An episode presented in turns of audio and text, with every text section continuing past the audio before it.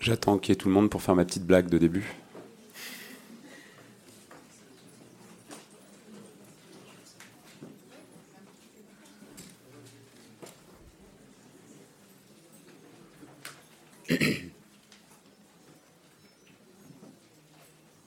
Bonjour, bonjour, prenez place, on va commencer. Ok, allez, on y va. Eh bien, écoutez, merci d'être là. Euh, donc moi, je suis Yannick Grandjean, je suis président de CIRSA, je suis avec Baptiste qui est consultant chez nous. Euh, on va vous parler de carbone et de climat en 45 minutes. C'est une petite gageure qu'on s'est fixée. Euh, on sait que vous n'êtes pas nul en carbone, donc je suis très content que vous, soyez venu parce qu'on avait peur de, se dire mais si on fait une conf pour les nuls, personne ne va venir. donc je suis content de vous voir. Euh, en trois secondes, un tout petit peu. De... vous allez nous voir tourner la tête parce qu'on n'a pas le contrôle de ce qu'on voit là, donc on peut passer les slides. Voilà, on est un cabinet qui a 8 ans d'expérience, on est une grosse soixantaine aujourd'hui, on fait du logiciel et du conseil. Euh, voilà, on est, on le prestataire idéal pour ceux qui cherchent des prestataires. On travaille avec plein de grands groupes et super logos, euh, des financiers, des corporates. Et puis, euh, voilà ce dont on va parler aujourd'hui. Donc, euh, un peu 5 minutes présentation des enjeux climat, 5 minutes de contexte réglementaire, 5 minutes les bases du bilan carbone. Pour ceux qui n'avaient jamais compris ce que c'est, c'est quelque chose de très simple. J'espère que vous sortez de là avec euh, un petit nugget de simplicité sur le bilan carbone. Les trajectoires climat, pareil, c'est très simple. Les risques et opportunités climatiques, c'est très simple. Et tout ça, ça déroule sur ce que c'est qu'une stratégie climat. Donc, je vais parler vite. Je pense que Baptiste, un peu moins, mais vite quand même. Et restez accrochés avec moi, parce que en 45 minutes, ça va être chaud. Euh... Attends, je vais mettre là-bas. Vous m'entendez ou pas? Ouais Super. Donc euh, le changement climatique, hein, il y a un consensus scientifique euh, sur le fait que c'est d'origine anthropique et euh, sur le fait que ça existe. Donc c'est pas à vous que je vais l'apprendre. Donc, mais c'est une petite courbe qui va du bien. Il y a plein de courbes à montrer. Tout va vers le haut ou tout va vers le bas et ça va être la catastrophe tout le temps.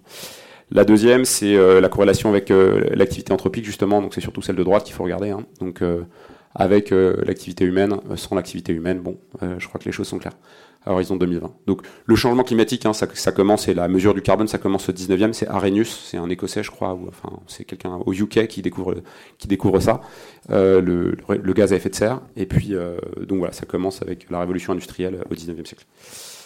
Les impacts de tout ça, c'est pareil, il y a un consensus euh, assez global aujourd'hui. Bon, il y a beaucoup de, beaucoup de choses qui viennent du GIEC, j'imagine que vous connaissez le, groupe d'experts internationaux sur le climat, IPCC en anglais. Donc vous voyez qu'il y a quelques effets positifs mais que globalement, quand même, ça va pas être très sympathique, euh, comme d'habitude. Mais la presse n'est pas du tout faite pour ça, hein, pour faire peur, pour sensibiliser. On part du principe que vous savez ce qui se passe, c'est plus pour aller sur la technique après.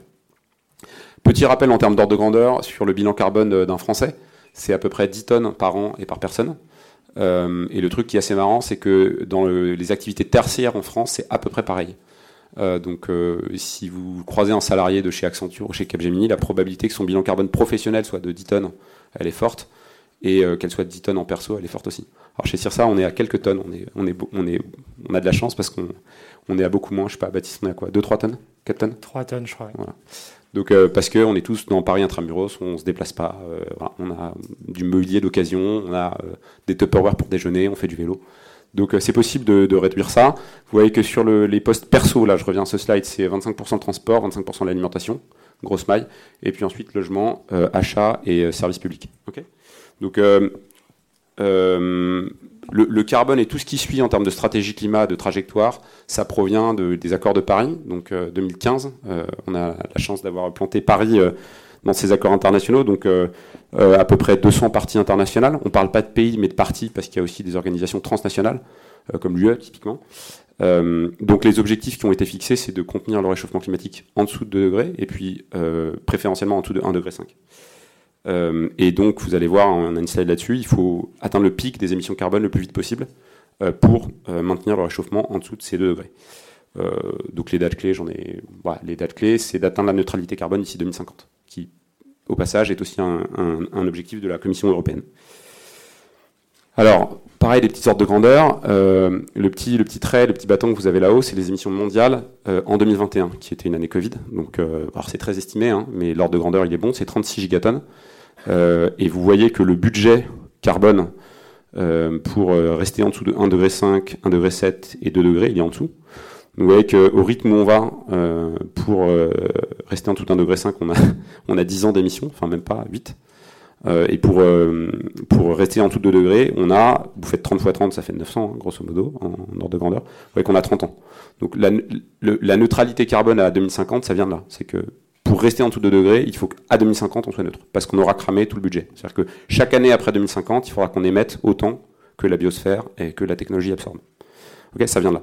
Euh, et donc, euh, à l'échelle individuelle, si je reviens sur le slide d'avant, vous connaissez tous un cabinet euh, expert sur le sujet qui s'appelle Carbone 4. Le 4 vient, de là, c'est que pour, à l'échelle individuelle, il faut transformer ces 10 tonnes en à peu près 2 tonnes, 2 tonnes et demie. Il faut diviser par 4. Le, le, le 4 de, de, carbone 4, c'est voilà, divisé par 4. Ok? Donc en, termes de date clé, c'est ça, c'est 2050 neutralité, et vous allez voir, c'est le pic des émissions, il doit intervenir le plus vite possible, et a priori à 2030. Euh, donc j'y retourne. Ça, c'est les, c'est, voilà, c'est ce qu'on a ça. Donc, si le pic des émissions, il est euh, là, maintenant, tout de suite, euh, on va prendre 1,5 degré. Et pour prendre 1,5 degré, il faut piquer maintenant et ensuite faire moins 6% chaque année jusqu'à 2050. Ok? Donc, c'est, monstrueux. Mais voilà. À 2 degrés, il faut piquer maintenant et atteindre le pic maintenant, enfin d'ici à 2 ans. Et puis ensuite, il faut diminuer plus modestement de 3%, 3 par an au niveau mondial. À 2 degrés il faut piquer maintenant et avoir juste une décroissance de 1 degré. Et vous voyez que les scénarios où euh, on n'a pas de décroissance, business as usual, on, pique dans 10 ans, 2030-2035, c'est l'avant-dernière ligne. Et ensuite, on a une trajectoire flat moins, ça, on prend 3 degrés. Et vous voyez que si on continue sur les trajectoires actuelles, c'est-à-dire qu'on pique à la fin du siècle, bah, on prend 4 degrés. ça, c'est à peu près le, plus 0,7, c'est le, le train actuel. donc, donc ça, ça vous donne euh, les maths qui font que 2050, neutralité. Quoi. Alors, euh, je prends cette partie, puis après je passerai la parole à Baptiste. Heureusement, le contexte réglementaire au-delà des, accords de Paris nous aide. Euh, donc, euh, on va aller vite sur cette partie, mais vous aurez la presse, c'est juste pour que vous ayez un peu des éléments. Le bilan carbone en France, ça a 10 ans. C'est 2012, oui, ça a déjà 10 ans. Et ça vient d'être vu, là, on a une petite slide sur le, sur le sujet. Il y a des évolutions qui, qui ont été visées. Et puis, et puis au niveau européen, les, les lois qui supportent euh, les aspects climatiques et, euh, transition, c'est euh, la SFDR pour les financiers, la taxonomie verte, et puis la CSRD pour les corporates. donc c'est très récent, hein. c'est des réglementations qui sont rentrées en vigueur dans le sillage des accords de Paris. Donc il y a 2015, des accords de Paris, ça travaille. Et puis le paquet climat pour une finance durable, il est publié, je crois, en 2018, avec des entrées en vigueur progressives ensuite. on a voulu un slide un peu international pour vous montrer que grosso modo, ce qui drive la RSE ou le développement durable à l'étranger, c'est aussi le climat. C'est d'abord plutôt, plutôt d'abord le climat. Au UK, il y a un texte qui est très similaire à celui de la taxonomie verte, puisqu'il avait été discuté avant le Brexit. Donc euh, les impacts de la taxonomie euh, européenne vont s'appliquer peu ou prou euh, ISO au, au, UK. Aux US, il y a un texte qui est en ce moment en discussion à la SEC, donc les marchés financiers, pour euh, euh, légiférer sur le reporting des obligations climatiques pour les entreprises cotées. Et puis en Chine, on a aussi des, plans qui sont déjà passés. C'est pas exhaustif, hein. il y a plein, plein d'autres pays qui se, qui se bougent et qui légifèrent sur le sujet. Baptiste, tu prends celle-là? Oui, bien sûr. Donc, comme vous avez peut-être entendu parler, le bilan des émissions de gaz à effet de serre, donc le bilan carbone, a évolué récemment, notamment avec l'obligation d'intégrer un plan de transition, en plus du simple calcul des scopes 1 et 2, et la classification du scope 3, donc les émissions indirectes, euh, qui étaient auparavant regroupés dans une seule catégorie, sont maintenant dissociés en quatre catégories en fonction des transports, des émissions associées aux produits achetés, aux produits vendus et les autres émissions résiduelles. Et par rapport à ça, effectivement, toutes les entreprises soumises à la DPF devront demain publier également leur scope 3 et pas seulement leur scope 1 et 2. Donc voilà, ça montre que le, sujet évolue et que de plus en plus de, sujets sont pris en compte dans le calcul du bilan carbone. La taxonomie européenne, on va faire juste un mot là-dessus. Euh, donc, euh, gros, pilier du texte euh, sur le paquet finance durable européenne. L'idée, c'est de dire la Commission européenne harmonise au niveau européen ce qui est vert de ce qui est pas vert. Donc, elle dit avant, ça, on considérait que c'était vert, les panneaux solaires. Ça, on considérait que c'était pas vert. chacun faisait un peu ce qu'il voulait. Les banques faisaient ce qu'elles voulaient, les assurances faisaient ce qu'elles voulaient. Chacun avait sa, sa grille fabriquée par ses consultants préférés euh, en carbone. Euh, la taxonomie, c'est mettre tout le monde d'accord sur c'est quoi les conditions d'éligibilité euh, d'un actif, donc d'une entreprise ou d'un projet d'investissement vert. D'accord? Donc c'est non seulement une liste des activités qui sont éligibles au fait d'être dites vertes, grosso modo, éligibles à la taxonomie, et puis ensuite c'est une, une liste de critères qui permettent de déterminer si telle activité éligible, elle est alignée avec les critères de la taxonomie. Donc c'est un texte monstrueux sur lequel on pourrait passer juste trois heures ensemble. Mais grosso modo, c'est une liste d'activités qui dit bah, cette activité économique en Europe, elle fait partie du problème du climat, donc elle fait partie de la solution, donc elle est éligible. D'accord? Donc par exemple, nous on est un cabinet de conseil, on n'est pas très impactant sur le climat, on n'est pas une partie du problème, donc on n'est pas non plus trop une partie de la solution, donc on est en dehors des grilles de la taxonomie. Je caricature, hein, c'est plus fin que ça, mais grosso modo. En revanche, un énergéticien ou un transporteur, bah, ça pollue beaucoup, ça émet beaucoup de, GES, donc c'est éligible. Première étape, vous regardez si vous êtes dans la liste, c'est tout simple, est-ce que vous avez le droit de rentrer à la soirée ou pas, en fonction de votre secteur d'activité. C'est euh, les codes NAS, NACE, c'est l'équivalent des codes APE français. Et si vous êtes éligible, vous allez regarder si vos activités, la façon dont vous les conduisez, elles remplissent les critères de la taxonomie. Donc on va filer l'exemple de Robcar, qui est un de nos clients. Euh, par exemple, euh, pour que Robcar soit éligible, ben, il y a euh, deux critères à vérifier essentiels. Le premier, c'est un, critère de contribution positive, c'est ce qu'on appelle la contribution substantielle. Et le deuxième, c'est un critère de DNSH, donc de non-obstruction, qui veut dire Do Not Significant Harm. Donc, pour être éligible, euh, pour être aligné, pardon, il y a trois critères contribution substantielle, non-obstruction et des critères minimum sociaux. Alors, pour Europcar, on vous l'a mis. Pour vous faites euh, euh, du transport de, passagers, pour être satisfaire aux critères de contribution substantielle, le kilomètre passager transporté, il doit être jusqu'en 2025 inférieur à 50 grammes de CO2 par kilomètre, et après, à partir du 1er janvier 2026, il doit être égal à zéro. Donc, pour que Europcar ait une partie de ses activités qui soit alignée avec la taxonomie, elle doit louer du kilomètre de mobilité en dessous de 50 grammes par kilomètre, et à partir de 2006, 2026, à zéro, dit autrement 100% électrique. Donc, la cote-part du chiffre d'affaires d'Europcar qui sera considérée comme alignée à la taxonomie sera la cote-part de leur chiffre d'affaires réalisé en véhicule électrique. Donc ça, ça veut dire que si Europcar satisfait à ces critères, elle est alignée sur le premier critère de contribution substantielle. Elle contribue substantiellement positivement à ça. ensuite, on n'a pas mis les critères parce que c'est technique. Il y a des critères de non-obstruction. Vous ne pouvez pas sauver le climat si vous, par exemple, détruisez la biosphère ou la biodiversité. Donc le, les, critères de non-obstruction de DNSH d'Europcar, do not significant harm, il y en a par exemple qui concernent euh, la pollution. Euh, donc euh, il faut être en dessous de certains seuils de particules fines, il ne faut pas que les véhicules fassent de bruit, et par exemple, sur le pilier économie circulaire, votre voiture électrique, elle doit être recyclable en poids ou, réutilisable à 85% ou 95%. D'accord? Donc, vous contribuez substantiellement à réduire le problème climatique, mais pour être aligné, vous devez aussi par ailleurs ne pas euh, abîmer les autres piliers du plan européen, donc euh, l'économie circulaire, la pollution, la biodiversité terrestre, la biodiversité marine, etc. Donc la taxonomie, c'est un texte immense. Pour chaque activité, vous avez le rappel des, contributions substantielles, des critères, le rappel des critères de non-obstruction, et puis ensuite les critères d'éligibilité sociale sont à peu près les mêmes pour toutes les boîtes. Donc ça, c'est très très drivant parce que ça, ça, ça, ça dit quand même, enfin vous voyez, d'une part, ça dit ce qui est vert, ce qui est pas vert, et d'autre part, vous voyez que la plupart des critères d'éligibilité sur les, sur les piliers lutte contre le changement climatique et adaptation au changement climatique, c'est quasiment directement des émissions carbone. C'est à peu près si simple que ça. Baptiste va nous parler d'une réglementation qui concerne les corporates qui s'appelle la euh, CSRD, Corporate Sustainable Reporting Directive. Donc, comme vous le savez sûrement, les textes définitifs sont encore à venir euh, pour cette réglementation qui rentrera en vigueur dans quelques années et qui vient reprendre certains des éléments de la DPEF. C'est les quatre blocs du haut qu'on a sur la slide en vert. Mais il y a aussi des nouveaux éléments. Et donc ici, on s'intéresse surtout au troisième carré rose qui vient montrer que justement la thématique climat et carbone est d'autant plus primordiale puisqu'il faudra effectivement s'assurer que les plans déployés dans la stratégie climat des corporates soumis à la CSRD sont bien alignés avec les accords de Paris. On y revient encore une fois. Et donc, il y aura l'obligation de publier des KPIs, non seulement sur le bilan carbone, mais également sur les trajectoires de réduction, les émissions évitées et les actions de compensation. donc ce qui se passe au niveau international, c'est qu'en France, on a commencé le développement durable par l'ensemble des sujets environnementaux, sociaux, de gouvernance, de supply chain. Et euh, l'alignement avec les accords de Paris arrive autour de 2019-2020 comme un en plus et comme un but à atteindre.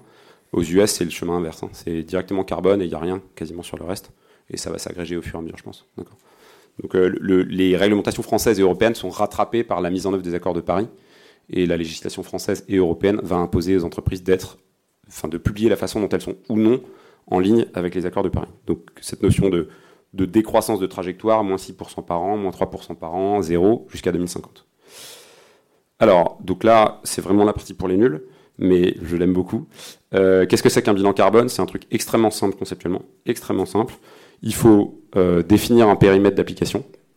Très important, le, scope, le, périmètre duquel, euh, duquel on parle. Vous verrez qu'il y a la notion de scope 1, de scope 2, de scope 3, de prise en compte de l'entièreté ou pas de la chaîne de valeur. Donc ça, c'est fondamental. Ensuite, on collecte des données, on les traite, on fait des résultats, puis on fait des plans d'action. Un bon style de consultant, ça. Il y a des référentiels internationaux, euh, l'ISO, le GHG protocole, euh, le bilan carbone en France, euh, rattaché à l'ADEME. donc il y a aujourd'hui beaucoup de matériel sur le marché, du matériel un peu officiel, et beaucoup de matériel d'origine privée. Qu'il y a une start-up par jour qui se crée sur le sujet. Donc attention à vos choix de prestataires, à la qualité des, méthodologies. Le, truc est en train d'être unifié, mais le marché est très très bruyant en ce moment. Donc il faut faire attention à quel sein on se voue en termes de data et de, méthodologie. CIRSA est un sein euh, solide. Euh, euh, donc les principes de la comptabilité carbone et du bilan carbone, c'est très simple. On a à gauche des données d'activité, on les multiplie par ce qu'on appelle un facteur d'émission, et ça nous donne du carbone. Hyper simple. Donc vous allez prendre plein de valeurs d'entrée, vous allez multiplier par des, des, données qui sont dans des bases de données, celles du GAG protocole, celles de l'ADEME, et vous allez obtenir les émissions. C'est aussi simple que ça. Donc on cherche les données opérationnelles dans la boîte, on applique la multiplication c'est un somme prod, pour ceux qui maîtrisent un peu Excel. Et puis ensuite, on sort le carbone. les facteurs d'émission, je vous en ai mis quelques-uns ici, pour, euh, pour vraiment euh, exemplifier ce que ça donne. Donc, 1 euh, kW d'énergie produite, vous voyez que ben, quand vous produisez, du coup quand vous consommez, mais quand vous produisez en tant que producteur d'énergie 1, 1, kWh d'énergie à partir de charbon, vous émettez 1 kg par kWh. 1 kg de carbone qui part dans l'atmosphère pour 1 kWh produit. Et vous voyez que bah, évidemment, les renouvelables et puis le nuc, c'est euh, bien, bien, bien en dessous, puisque l'ordre de grandeur, c'est quasiment 10 euh, fois moins ou 100 fois moins euh, pour les, pour les ENR type hydroélectrique et, éolien. vous voyez que le gaz, c'est à peu près au milieu. D'accord? Donc ça, c'est pour le kilowattheure d'énergie. Sur l'électricité maintenant que vous consommez, que, que, vous consommez, bah, l'électricité que vous consommez, elle dépend de la façon dont elle a été produite. Donc le facteur d'émission d'un kilowattheure d'électricité consommée, il dépend du pays. Et donc vous voyez que euh, bah là c'est pareil, il y, a des, énormes spreads. En France, on, peut faire cocorico parce que grâce au nucléaire et aux au renouvelables et à l'hydro, on a euh, un facteur d'émission électrique qui est très bas. Mais vous voyez que la moyenne européenne, elle est, euh, elle est 7 ou 8 fois plus importante. et aux US, pareil, c'est à peu près un peu le même ordre de grandeur, mais plus. Et puis vous voyez qu'en Inde et en Chine, c'est très carboné, donc ça, pollue beaucoup.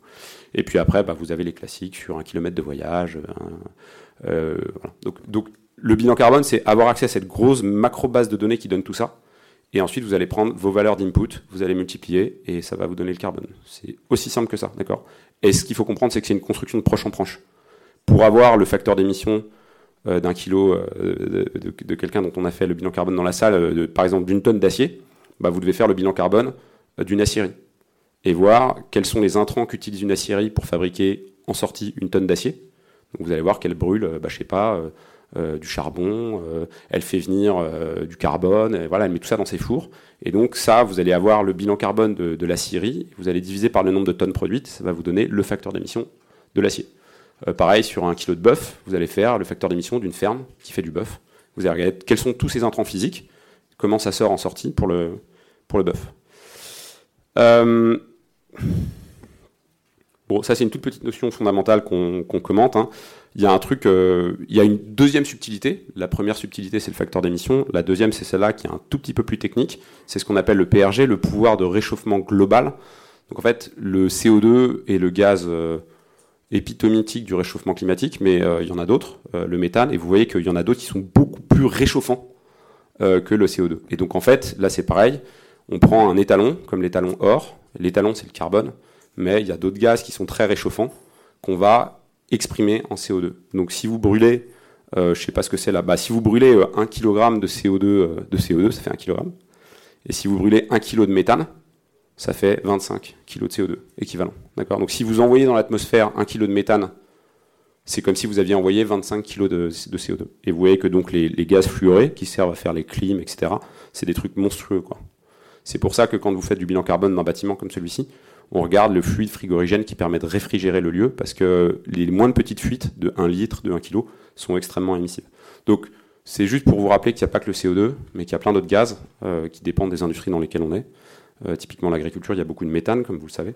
mais dans plein d'autres industries, il y a plein d'autres gaz à effet de serre qui ne sont pas le CO2.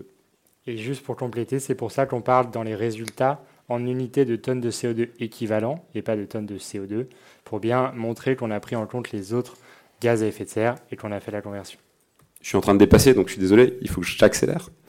Euh, le bilan carbone, il y a trois scopes historiquement. Baptiste en parlait, scope 1 et 2 et scope 3. Alors la, la blague du bilan carbone, c'est que la plupart des réglementations historiques sont euh, faites sur le scope 1 et 2.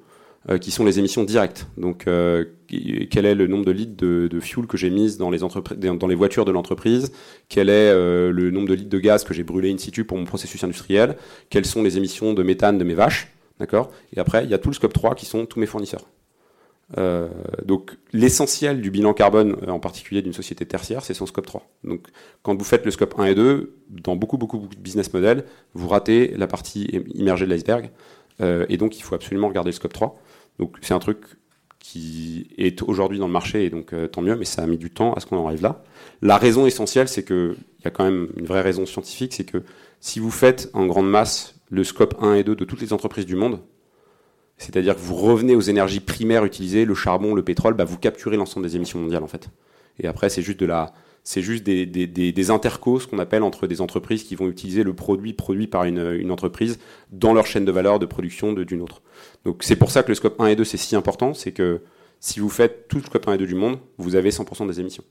Après c'est juste que ça cascade dans le scope 3 et ça se dilue et on perd la, on perd la source. Mais si vous voulez être efficient sur votre chaîne de valeur, il faut absolument savoir où est le carbone dans le scope 3. Donc scope 1 et 2 direct, électricité, euh, euh, gaz, charbon, euh, fluide frigorigène. Et scope 3 amont, mes fournisseurs. Scope 3 aval, euh, l'usage de mes produits chez les clients. D'accord? Donc, vous vendez des ampoules, ben, l'ampoule, pour être utilisée, elle a besoin de, recevoir de l'énergie, donc elle va durer 10 ans, elle va consommer tant de kilowattheures. C'est dans le scope 3. Ok? Donc voilà, ça c'est le, le, schéma classique de présentation d'un bilan carbone ADEME français, scope 1, 2 et puis 3. Je passe. Et ça, c'est un exemple de bilan carbone d'une société qu'on a fait. Donc à droite, c'est la présentation euh, GHG. Et puis à gauche, c'est la, la, présentation par scope. Donc vous voyez, euh, Baptiste, tu te souviens du business? Euh, Non, je me souviens. Ok, bon, bah, vous voyez que tout est dans le scope 3. c'est le bâton fuchsia, là, bleu clair. Euh, scope 1 et 2, c'est très marginal et tout est dans le scope 3. Donc faire un bilan carbone, c'est faire le relevé des flux, multiplié par les facteurs d'émission et sortir ça. C'est très très simple. Hein. Vous pouvez monter demain un business de, de consulting en bilan carbone. Plus compliqué maintenant, mais vous allez voir que ça découle. On tient le timing, c'est les trajectoires climat. Baptiste donc une fois que vous avez calculé votre bilan carbone, on a bien vu qu'il y avait une nécessité de réduire ces émissions carbone. Et c'est là qu'on va parler de trajectoire climat, avec l'objectif, une fois qu'on a défini une première année de référence, de faire réduire ces émissions carbone. Donc sur ce schéma, on voit bien deux choses essentielles. La première, c'est que dans la réduction, il y a une première étape nécessaire qui se fait au bout de 5 à 10 ans pour définir des objectifs à court terme pour déjà mettre en place des actions, s'assurer de réduire les émissions dès à présent et fixer un premier jalon pour la trajectoire à plus long terme, généralement à 2050, mais potentiellement un petit peu avant, autour de 2040 ou 2045. Et donc l'idée, c'est de réduire au maximum ces émissions pour se rapprocher du zéro, mais dans tous les cas, il y aura toujours des émissions résiduelles qui ne pourront pas être complètement éliminées. Et donc sur ces émissions qu'on dit résiduelles, il faudra développer des projets de captation, de compensation du CO2 et des autres gaz à effet de serre dans l'atmosphère pour arriver à ce qu'on appelle un net zéro, et donc un équilibre entre les émissions résiduelles et les émissions compensées. Deux commentaires là-dessus. Le premier, c'est que euh, vous voyez que c'est 2050, donc c'est très loin, donc euh, tout le monde peut prendre des gros, euh, des gros engagements marketing à 2050 et puis rien faire. Donc c'est pour ça que pour pas raser gratis, on dit, les organismes qui contrôlent un peu ça disent, bah, il nous faut votre plan à 3 ans, à 5 ans. Euh, court terme euh, pour voir comment vous engagez la trajectoire. Le deuxième, c'est que pour ceux qui sont pas très euh, à jour sur la, philosophie carbone, c'est qu'en France, il y a 2-3 ans, compenser, c'était encore un gros mot. Aujourd'hui, dans le narratif international, ça fait partie de la solution. Il est clair qu'en faisant juste réduire, bah, on n'arrivera pas à la neutralité. Donc il faut intégrer dans les, trajectoires et les stratégies de la compensation euh, à un endroit. Je le dis parce qu'en France, j'entends souvent euh, compenser, c'est pas bien. Historiquement c'est pas bien et puis si, c'est mal fait c'est pas bien du tout. Et surtout on veut pas que ce soit euh, on compense et on fait rien. Mais la réalité c'est qu'en fin de parcours ça fera complètement partie de la solution. Donc est-ce que c'est planter des arbres? Est-ce que c'est surtout faire du carbon capture storage? Donc euh, du carbone removal enlever le carbone de l'atmosphère. Voilà. On attend des ruptures techno pour y arriver mais euh, Mais c'est ça, le, ça le sujet. Pour définir sa trajectoire, il y a plusieurs standards qui existent, notamment le SBTI, Science Based Targets Initiatives. Et donc, le Science Based Target a développé un certain nombre de documents pour aider justement les entreprises à définir leur trajectoire climat et surtout à ce qu'elle soit cohérente avec l'atteinte des objectifs de l'accord de Paris. Donc, comme vous le voyez, il y a déjà plus de 2000 entreprises qui sont engagées et 1000 dont la trajectoire a été validée par le SBTI. Et après, sans rentrer dans trop de détails, euh, le processus, c'est un engagement avec une lettre d'intention, la définition de la trajectoire qui est ensuite soumise et validée par le SBTI pour ensuite pouvoir communiquer et publier ces éléments-là qui doivent dans tous les cas être corrélés à un plan d'action et pas juste à une action de communication sur cette réduction de la, des émissions de carbone. Donc c'est une initiative internationale, backée par des, grands sponsors, et des, mais qui vient certifier le fait que la déclaration qui est faite sur le marché ou dans le document de référence, elle est acceptable au titre de ce qu'on attend, c'est-à-dire la, la, neutralité carbone à 2050. Euh, donc elle vient regarder dans le détail euh, la photo de départ, c'est quoi le bilan carbone initial, c'est quoi les engagements de réduction annuelle euh, court terme, moyen terme, et c'est quoi la trajectoire pour atterrir sur une neutralité carbone à 2050.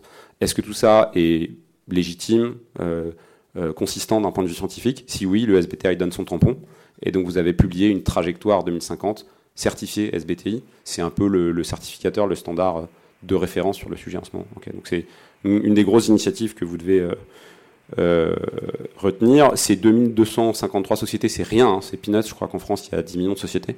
Donc c'est vraiment peanuts, mais bon, il y a les très très grands groupes qui commencent à s'engager dessus. Donc euh, si le début de la chaîne de valeur s'engage, normalement, c'est déjà des bonnes nouvelles. Euh, donc, on vous parle de ça parce que la stratégie climat, c'est bébête, c'est à peu près rien d'autre que de dire pour tout le monde, il faut être dans les accords de Paris. Donc pour tout le monde, il faut être en dessous de 2 degrés ou d'un degré 5 à 2050.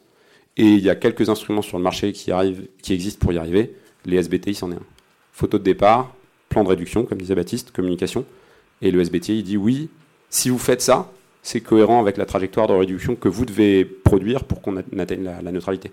Il y a plein de subtilités, hein, on, simplifie. Il y a notamment plein de subtilités sectorielles. C'est un travail qui est fait par secteur, parce qu'il y a des secteurs qui doivent réduire beaucoup plus que d'autres, comme ils sont beaucoup plus émissifs et d'autres secteurs qui sont beaucoup moins contributifs et émissifs qui doivent réduire moins. Donc la trajectoire, elle, est sectorielle.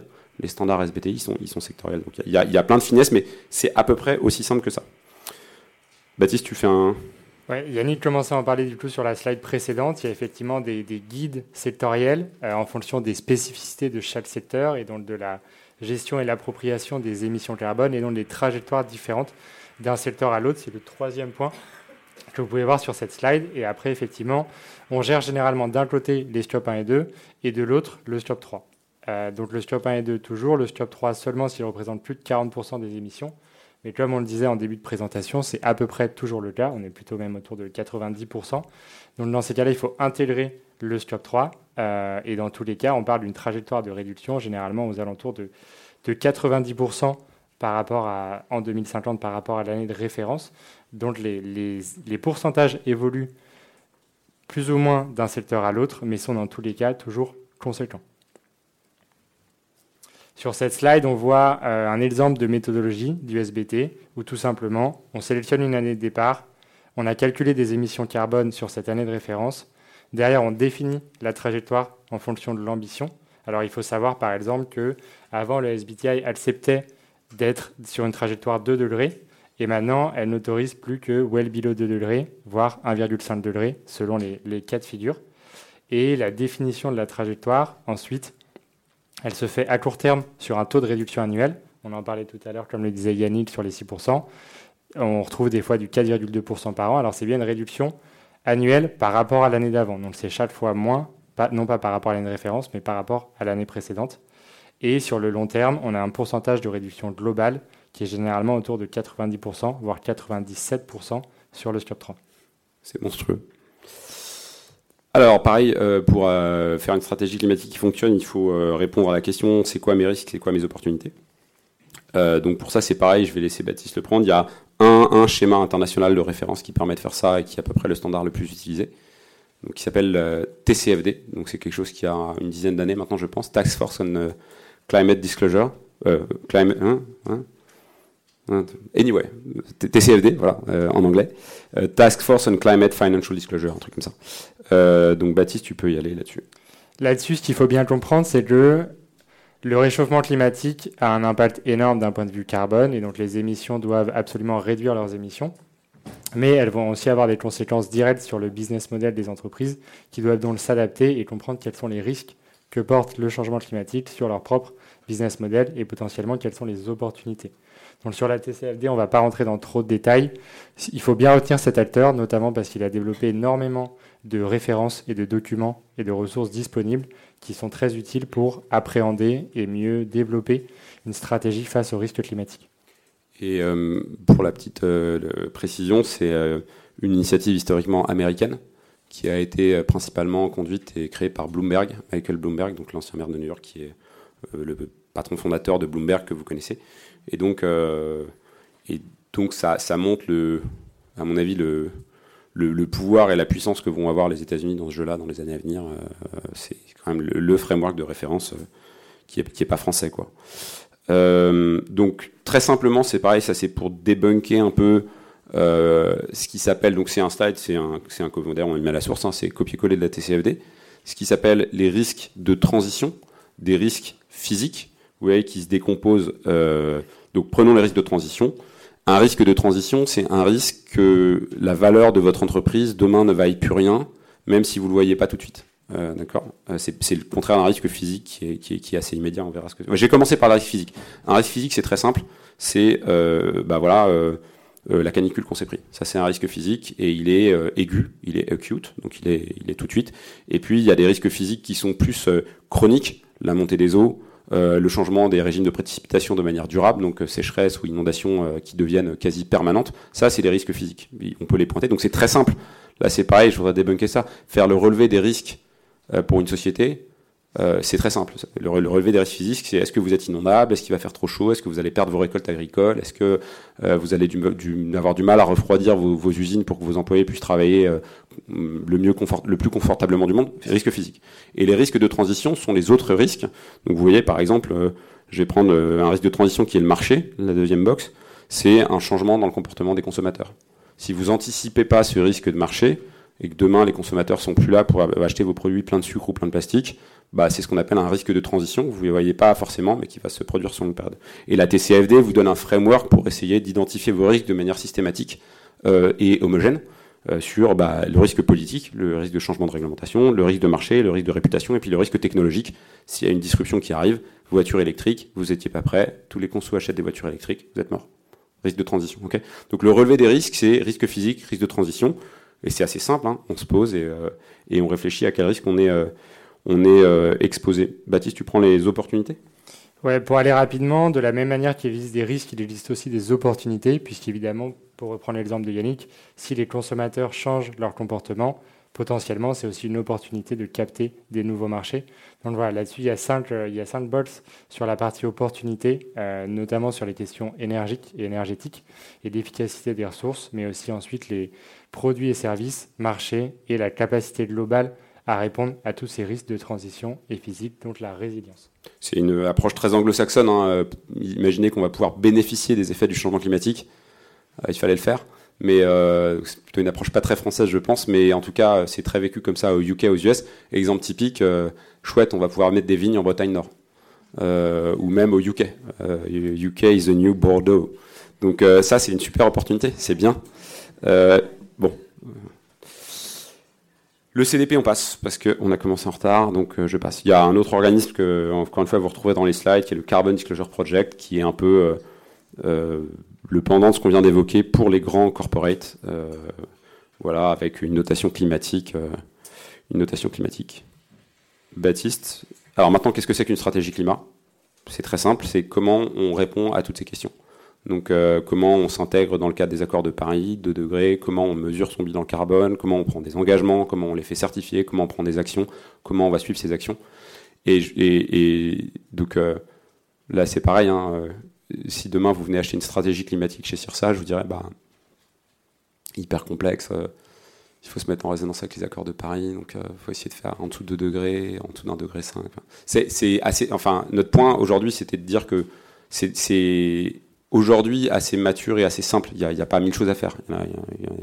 Accord de Paris, well below 2 degrés, donc bien en dessous de 2 degrés, 1 degré 5. Euh, la mécanique de bilan carbone et puis les actions de réduction et demain la compensation. D'accord. Et après, je caricature parce que évidemment dans chaque chaîne de valeur, ça devient vraiment spécifique d'aller chercher des économies, de trouver la réduction et ça demande beaucoup de travail et beaucoup de sueur. Mais euh, grosso modo, c'est ça. Et donc c'est de le cadrer dans l'environnement réglementaire et les attentes des marchés. Donc euh, Europcar, c'est un acteur mondial, présent dans je sais pas combien de dizaines, voire de centaines de pays. Donc eux, ils ont euh, de l'adaptation locale à la réglementation, de l'adaptation locale au processus industriel, etc. etc. Donc c'est massif. Et Europcar va pousser en Europe et en France des véhicules électriques euh, pour être éligibles à la taxonomie, comme vous l'avez vu.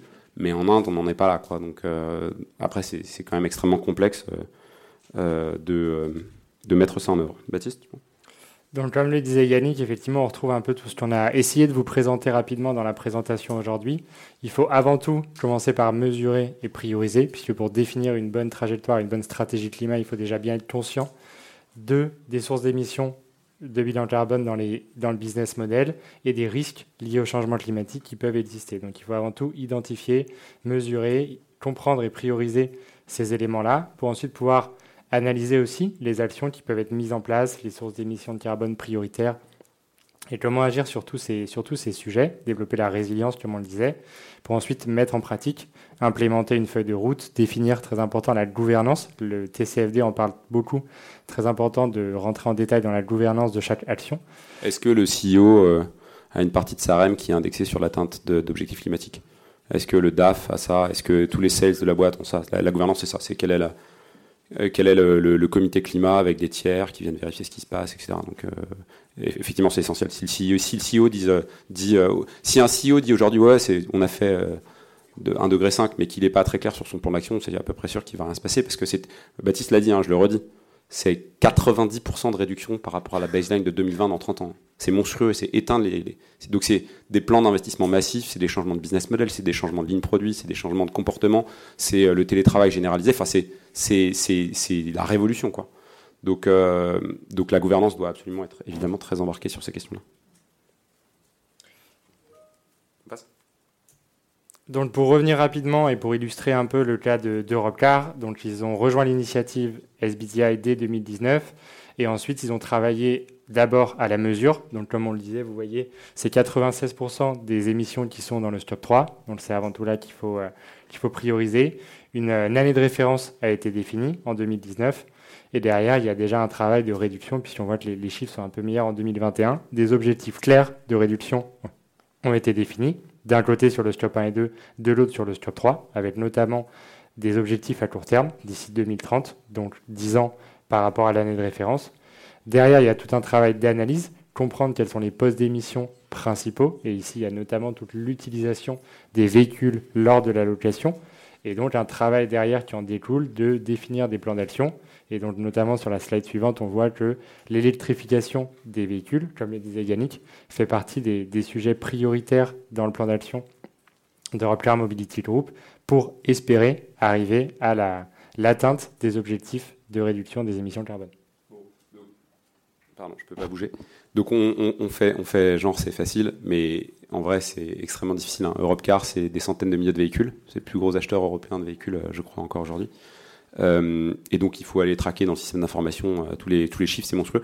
Donc là vous voyez typiquement, hein, scope 1, donc c'est ce qui est émis en interne, et donc c'est ce que Europcar, je ne sais pas si vous le savez, vous pouvez louer votre voiture et la ramener à vide, et c'est eux qui mettent le carburant.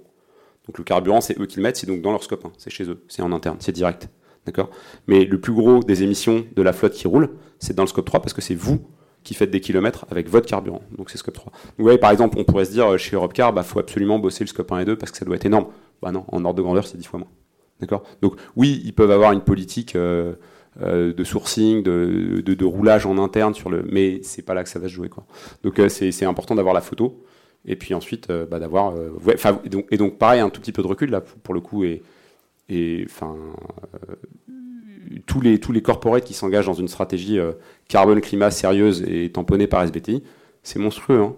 C'est sur le scope 1 et 2, c'est déjà alors on voit que c'est pas l'essentiel, hein, mais néanmoins c'est 50% de réduction à 2030. Les, objectifs sont écrits. C'est pour ça que je vous dis que c'est assez clair. Il y a 2-3 ans, c'était flou tout ça. Maintenant, c'est clair ce qu'il faut faire. C'est Accord de Paris et, SBTI. Et sur le scope 3, vous voyez que c'est, c'est, déjà violent aussi. Hein. Il faut réduire de, près d'un tiers en 7 ans. À l'échelle d'une boîte qui fait des centaines de milliers de salariés et qui a des centaines de milliers de véhicules, c'est, des, mouvements de capitaux qui sont monstrueux. Une dernière slide sur la mise en pratique. Donc là, voilà, c'est ce qu'on disait sur l'électrification des véhicules et on voit sur la partie gauche l'implémentation du plan d'action autour de, cette thématique. La communication euh, en interne et en externe, en interne aussi très importante pour euh, sensibiliser les employés et les faire euh, participer. Et voilà, on vous a mis aussi ici un tableau de correspondance avec le TCFD pour vous montrer très simplement comment le, standard et le référentiel de la TCFD sont déjà repris et utilisés par les grands corporates pour gérer la prise en compte des risques climatiques. Alors pour ceux qui ne sont pas des experts d'un document de référence ou d'une com euh, corporate, on fait ce qu'on appelle des tables, des tableaux de correspondance. Donc là, vous avez, euh, pardon, là, vous avez les exigences de la TCFD. Et donc vous voyez que le, le schéma de reporting de communication dans lequel s'insère le schéma de base, le schéma de pensée qui guide la stratégie euh, de réduction et qui guide ses objectifs, c'est SBTI, ce qu'on vous a présenté avant, Science Based Target Initiative. Et euh, le format de base de communication sur les différentes exigences qui sont euh, sur la politique climat, c'est la TCFD. Donc là, ils reprennent les exigences de la TCFD et ils disent où est-ce que c'est, dans, quelle section de leur doc de ref c'est adapté. Ils font pas un rapport spécifique, une toute petite subtilité, ils ne font pas un rapport TCFD, ils font leur grand document de référence, et ensuite ils font une table de correspondance pour dire aux analystes financiers, aux analystes RSE et à tutti quanti, si tu veux savoir où on parle euh, du 1B euh, de la TCFD, bah, c'est C1.2 dans notre document de référence. D'accord? Euh, voilà, il nous reste 2, 3, 4 minutes pour quelques questions. Merci beaucoup d'avoir été là. J'espère que vous sortez d'ici moins plus sachant sur, sur le climat et le carbone. Merci Baptiste, merci à tous. Merci beaucoup. Est-ce qu'il y a des questions? Il n'y a pas de mauvaises questions, hein, surtout quand on est nul. Donc, oui, merci beaucoup.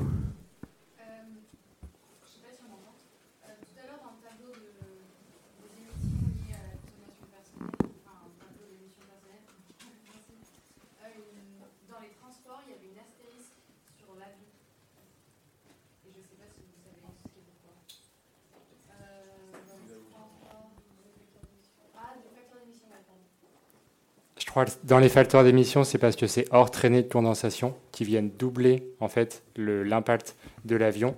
Et selon les référentiels internationaux, certains prennent en compte ces traînées de condensation et d'autres ne le font pas. Merci pour cette belle question et cette belle réponse. Oui.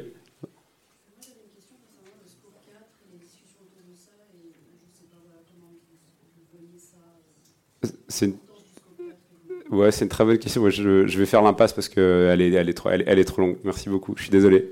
On, non, mais c'est, on a déjà fait trois scopes, donc. Euh, mais c'est une très bonne question. Merci. Il y avait une question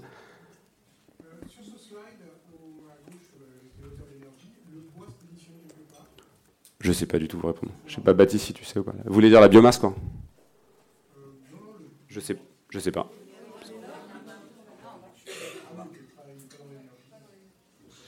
Je sais pas, en, envoyant, en envoyant la presse, on, vous répondra. On regardera. C'est à droite? Ouais, mais c'est en prod, en émission, je sais pas. En production d'énergie, je sais pas.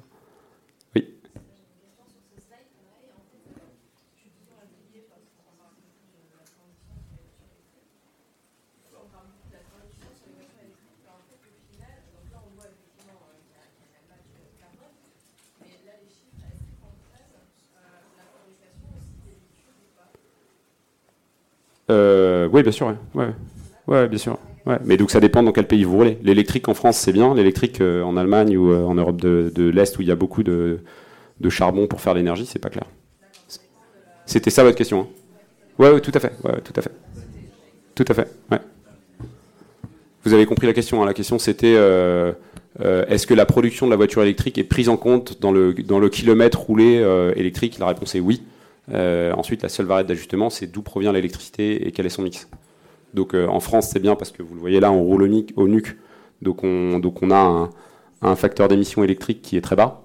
Si vous faites rouler une voiture électrique euh, en Inde, bon bah vous pouvez peut-être vous dire qu'en fait le pétrole c'est mieux quoi. Ce qui est, ce qui est vrai. Hein. Donc merci beaucoup. Il y a une dernière question? On est tout bon?